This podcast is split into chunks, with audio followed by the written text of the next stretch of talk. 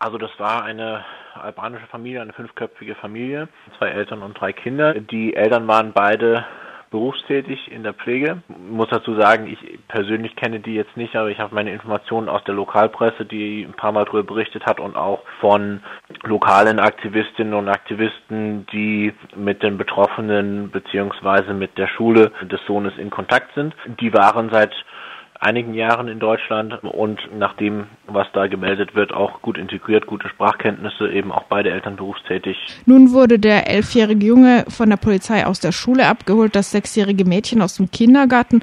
Kannst du berichten, wie das ablief? Es war wohl so, dass die Polizei in die Schule gekommen ist, die Schulleitung angesprochen hat und daraufhin dann eben eine Lehrerin den, den, den Jungen aus der Klasse herausgeholt hat und äh, der Polizei übergeben hat. Also die Polizei ist jetzt nicht ins Klassenzimmer rein. Der Junge hat dann eben geweint in dieser Situation. Die anderen Kinder in der Klasse waren sehr, sehr schockiert und mitgenommen und es wurde eben berichtet, dass Mitglieder des Lehrpersonals und eine Sozialarbeiterin über mehrere Tage die anderen Kinder aus der Klasse betreuen mussten, um ihnen zu helfen, sich ein bisschen zu beruhigen und das Ganze zu verarbeiten und dass sie im Zuge dieses Prozesses des Verarbeitung des Erlebnisses dann eben auch einen Brief, einen Protestbrief an den Ministerpräsidenten geschrieben haben, weil ihnen das ein wichtiges Anliegen war, sich in irgendeiner Form dazu zu äußern. Bezüglich des Kindergartens wurde gesagt, dass das sechsjährige Mädchen ja äh, ziemlich ruhig mit der Situation umgegangen ist. Ähm, ich, ich persönlich fand das ein bisschen befremdlich, die Art und Weise, wie das geschildert wurde von jemandem aus dem Kindergarten, die dann eben gesagt hat, die kennt ja die Polizei beispielsweise von der Begleitung von Martinsumzügen und deswegen war sie da jetzt nicht irgendwie verängstigt oder so. Ich finde das ein ziemlich, ziemlich schräger und ein bisschen geschmackloser Vergleich, aber das ist die Art und Weise, wie das dann eben geschildert wurde von jemandem aus dem Kindergarten, der von der, von der Zeitung befragt wurde dazu. Abschiebungen werden ja generell kritisiert, aber die Abschiebung von Kindern direkt aus der Schule oder aus dem Kindergarten wird ganz besonders kritisiert, zum Beispiel von der Bildungsgewerkschaft GEW. Was sind denn jetzt die speziell erhärtenden Gründe nochmal, die gegen diese Art der Abschiebung sprechen, dagegen, dass Kinder direkt aus der Schule zum Beispiel geholt werden?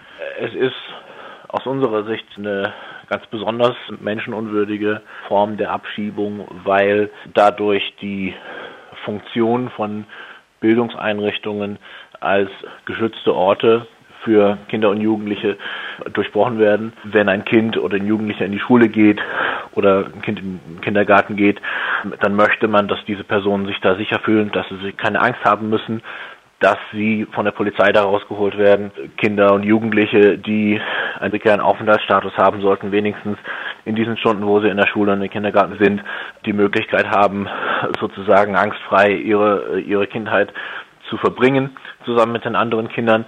Und sie sollten ein Vertrauensverhältnis haben zu dem Lehrpersonal, zu dem Personal im Kindergarten.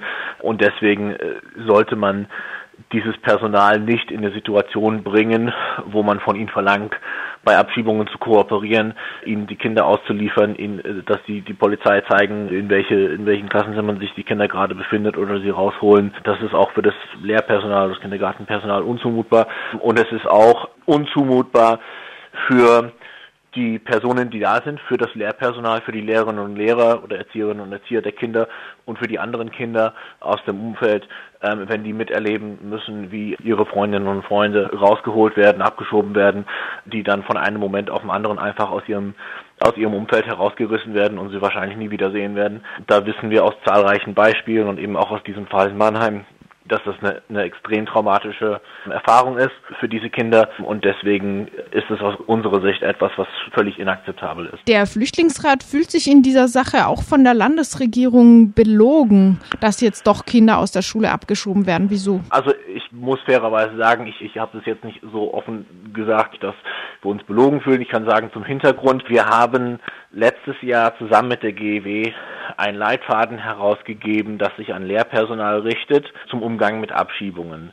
Das hat ziemlich viel Kontroverse und Drama ausgelöst. Wir wurden da sehr stark kritisiert in der Öffentlichkeit, wobei man sagen muss, den Impuls für diese Veröffentlichung, die kam nicht von uns und auch nicht von der GEW, sondern von den Mitgliedern, von Lehrerinnen und Lehrern, die an die Gewerkschaft herangetreten sind und haben gesagt, wir brauchen Informationen. Und da ist die GEW als Vertretung der Lehrerinnen und Lehrer einfach ihrem Auftrag nachgekommen, die Informationen zu liefern, die von ihren Mitgliedern gefordert wurde. In diesem Zusammenhang wurde dann seitens des damaligen Staatssekretärs im Innenministerium, Martin Jäger, wurde uns dann vorgehalten, unter anderem in Baden-Württemberg werden gar keine Kinder aus Schulen abgeschoben und das ist auch in Zukunft nicht beabsichtigt. Das war jetzt im August letzten Jahres und wenn ich das jetzt höre, was in Mannheim passiert ist und in den Medienberichten wurden Polizisten auch zitiert äh, mit Aussagen, aus denen sich ableiten lässt, dass es nicht das erste Mal war. Ich stelle einfach fest, dass das, was uns damals gesagt wurde, entweder damals nicht stimmte oder zumindest mittlerweile jetzt nicht mehr stimmt.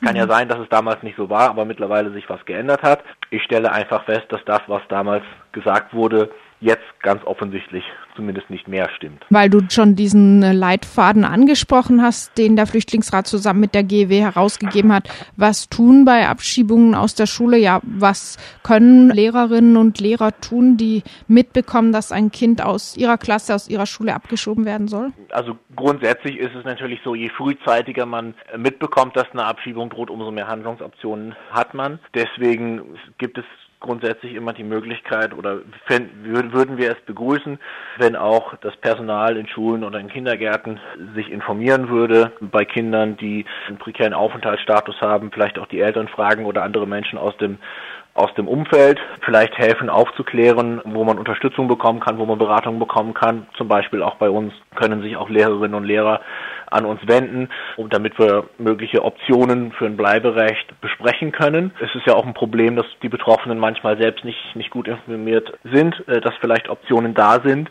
über die sie einfach nichts, nichts wissen. Wenn es wirklich so weit ist, dass da eben eine Abschiebung konkret durchgeführt werden soll, ist es aus unserer Sicht wichtig, darauf hinzuweisen, und das steht auch in diesem Leitfaden, dass die Schulleitung oder auch ähm, das Lehrpersonal dass wir eben nicht verpflichtet sind, mitzuteilen, wo sich Schülerinnen und Schüler aufhalten, die gesucht werden. Sie sind nicht verpflichtet, in der Form mitzuwirken. Die sind explizit ausgenommen von den Pflichten, die da teilweise für andere äh, gelten im Aufenthaltsgesetz und können dafür auch nicht, nicht belangt äh, werden. Das heißt, die haben da durchaus auch einen gewissen, gewissen Spielraum und müssen da eben äh, sich nicht zum Erfüllungsgehilfen der Polizei machen, was auch sehr wichtig ist, weil ich habe eben auch dieses sehr wichtige Vertrauensverhältnis angesprochen und ich denke, das ist aus gutem Grund auch im Gesetz reingeschrieben worden, um auch dieses Vertrauensverhältnis zu schützen und die Lehrerinnen und Lehrer nicht in, in eine moralische Konfliktsituation zu bringen. Das heißt, es ist absolut rechtmäßig, wenn sie dabei eben nicht mitwirken möchten. Wichtig ist es dem Flüchtlingsrat zu betonen, dass dieser Fall bei weitem nicht der einzige besonders auffallend tragische in diesem Jahr ist. Und das allein von den Fällen, die überhaupt bekannt werden.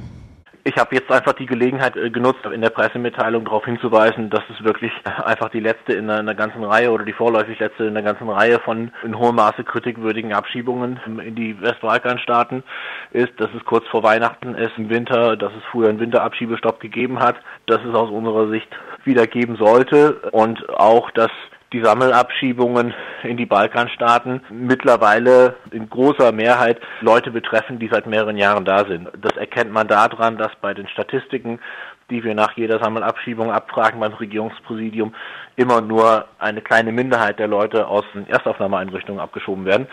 Und da die Leute aus den Westbalkanstaaten seit 2015 in aller Regel nicht aus den Erstaufnahmeeinrichtungen rausverteilt werden, lässt sich ja daraus ableiten, dass es doch die große Mehrheit dieser Leute eben offensichtlich seit mindestens drei Jahren hier sein muss. Und ich denke, das erklärt auch, warum wir auch diese Häufung haben von Fällen, wo man dann eben hört von Leuten, die besonders gut integriert sind, die lange da sind, die berufstätig sind und so weiter und so fort. Und das ist halt etwas, was wir dieses Jahr festgestellt haben, ja, dass man hinter den Leuten her ist, die man lange Zeit in Ruhe gelassen hat, die lange da sind, integriert sind und so weiter. Und äh, das ist dann eben die menschliche Konsequenz davon. Ne? Äh, man, man möchte daran festhalten an diesen Sammelabschiebungen als politisches Signal, auch als Abschreckung gegenüber den Leuten, die hier sind aus diesen Ländern. Und ähm, ja, man muss die halt irgendwie möglichst voll kriegen. Und da ist halt eben die Konsequenz davon, dass man da deshalb sozusagen hinter Leuten her ist, die man vielleicht viele Jahre lang in Ruhe gelassen hat.